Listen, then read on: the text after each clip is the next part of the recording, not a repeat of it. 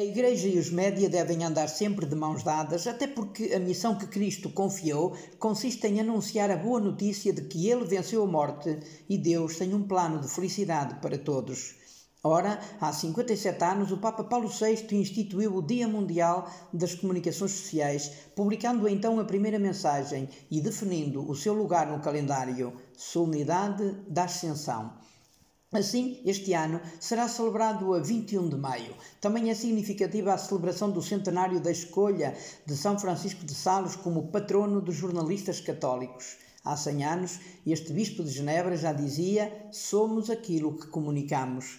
É um exercício muito interessante o de ler todas as mensagens que os sucessivos papas escreveram até aos dias de hoje. Pode ler-se nas linhas e entrelinhas o que preocupava a Igreja e os impulsos que o Papa queria dar para que a comunicação cumprisse a sua missão de anunciar boas notícias e denunciar todos os atropelos que se fazem aos direitos e dignidade das pessoas. Informar, denunciar, formar, incentivar são verbos importantes para uma estratégia de comunicação. Ora, nos últimos anos o Papa Francisco apostou em verbos ir e ver, 2021, e escutar, 2022. Este ano quis ir mais longe e mais fundo e o tema insiste no falar. Só que não basta dizer coisas, proferir palavras com a boca, há que falar com o coração, dando o testemunho da verdade no amor. Se foi o coração que nos moveu a ir, ver e escutar, é o coração que nos move para uma comunicação aberta e acolhedora. Sabemos, é um provérbio, que a boca fala da abundância do coração. Por isso é urgente mudar corações neste nosso tempo, tão propenso à indiferença e à indignação, baseada por vezes até na desinformação que falsifica e instrumentaliza a verdade.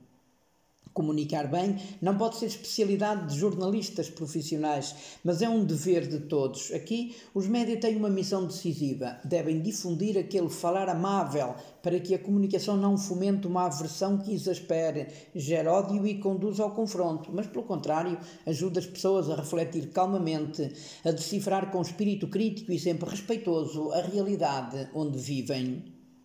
A Igreja vive tempos desafiantes com o caminho sinodal, deve deixar-se guiar pelo Espírito Santo, aprendendo a escutar. Diz o Papa, de uma escuta sem preconceitos, atenta e disponível, nasce um falar segundo o estilo de Deus que se sustenta de proximidade, compaixão e ternura. A linguagem nos média tem de ser construtora de pontes, falar com o coração, para promover uma cultura de paz onde há guerra, para abrir caminhos que permitam o diálogo e a reconciliação onde campeiam o ódio e a inimizade.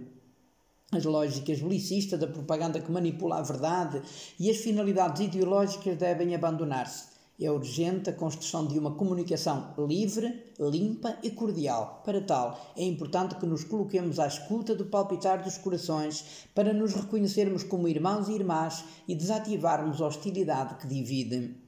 Celebramos este 57º Dia Mundial das Comunicações Sociais, um mês depois da partida de um dos maiores e mais emblemáticos comunicadores que a Igreja teve em Portugal, o Padre João Aguiar Campos.